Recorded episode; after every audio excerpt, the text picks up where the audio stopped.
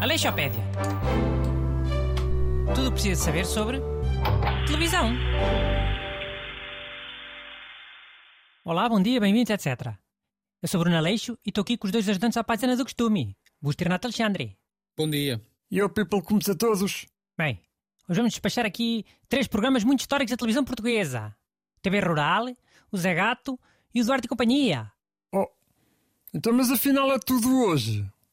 Eu acho que cada um merecia um programa individual, mano. Chiu, é tudo hoje, é. O que fazem todos os anos amanhã. Eu não é, Busto? É, é assim, eh, estrearam todos a 6 de dezembro. O TV Rural foi em 1960, o Zé Gato em 1979 e o Duarte e Companhia foi em 1985. TV Rural foi o primeiro a começar e o último a acabar, hein? E durou muito mais que os outros. É bem simbólico, não é, Renato? Ah, porquê? Não- estou a apanhar esse simbolismo. Pau! TV Rural era um programa sobre agricultura. Era couves, era batatas, era tomates, nabiças, cenouras, coisas saudáveis. E durou muito mais que os outros programas, que eram sobre crime, e tiros, e socos. Ah, então tipo, uma alimentação saudável fundamental para viver mais tempo, né?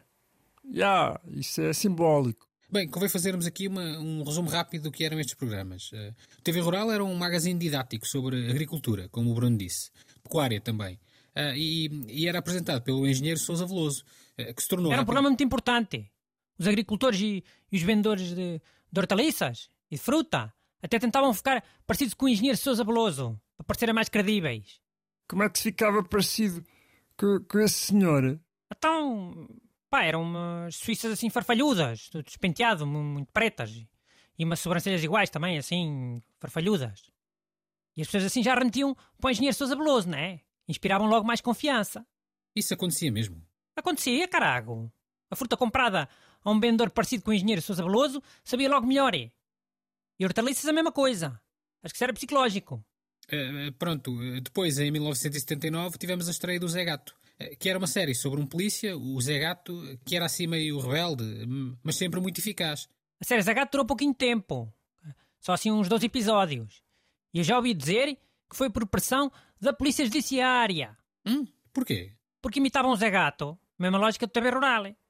Só que o Zé Gato andava quase sempre de casaco de cabedal, camisa de ganga e, e tinha bigode. E depois, pumba, os ladrões começaram a achar que toda a gente que andasse assim vestida era da polícia. E começaram a ter mais cuidado. E havia assim tanto people que se vestisse assim em Portugal. Em 1979 e 80? Hã, não havia outra coisa. Alguns já era porque andavam a imitar o Zé Gato, né? E outros já estavam, já andavam assim. Mas isso é que deixou os ladrões mais cautelosos, sempre paranoicos, a olhar para toda a gente. Pois a série acabou. Porque a polícia precisa de ladrões descuidados e nabos. Então nunca apanhavam ninguém, né? Hum, realmente o Zé Gato teve poucos episódios, mas não sei Tio, se... agora é Duarte e companhia. Senão não temos tempo. Hum, bem, Duarte e Companhia estreia em 1985. O, o autor foi o Rogério Seitil, o mesmo do Zé Gato. Eh, Mas o tom do Duarte e Companhia era claramente mais humorístico. Era. Tinha muitos socos. Aquele tom. Duarte e Companhia deve ser a série com mais socos de sempre. Só o Duarte levava para aí um- uns 10 socos por episódio. Ele até da sogra levava. Mas que era bem feito, que ele era muito melhorengo. Já, eu Duarte e companhia já me lembro melhor. Olha, ainda hoje curto bué, mano. O Átila, o Lucifer, o Rocha, o Chinês, o Ti. Japonês. Não era chinês, era japonês. Népia, mano. Era chinês. Mau. Então ele estava sempre a dizer o, Eu não sei chinês, eu sei japonês. Depois eh, dava logo um, um soco a quem tivesse dito que ele era chinês. Já, eu sei. Mas a personagem, eu acho que era o chinês. Ou não? Ou ele dizia, eu não sei japonês, eu, eu sei chinês.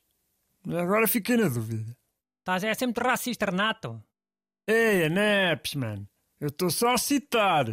Mas ele dizia que era japonês e tu continuas a chamar-lhe chinês. Se ele estivesse aqui, levavas era um soco. E Era merecido. Man, ma- a cena é que eu acho que a personagem era. Espera, agora estou confuso. Deixa-me só pensar um Não bocado. dá tempo, paciência. Busto, a série Eduardo e Companhia tinha muitos atores que não eram atores a sério, hein? Eram só técnicos da RTP. Sabias? Sabia, claro. O- Rocha, o Tino, o, o, o, o, que fazia a personagem do japonês. Sim, nenhum desses era ator. Eram técnicos da RTP. Deviam andar para lá, andar nos corredores, tipo com as mãos nos bolsos, a conversar. E chegou lá um chefe: Ei, vocês estão para aqui no paleio, não fazem nada. Vá, venham ali fazer uma série, vá, andorem. Não sei se foi assim, eh, mas como o orçamento era baixo, usaram muitas pessoas que não eram atores, sim. E resultou bastante bem. Pô, resultou. Agora é que não pode ser, né? Tem que ser tudo com atores. Para depois fazerem muitas caretas de rir. É. Senão não se percebe que os programas são para rir, né? Tem que haver caretas.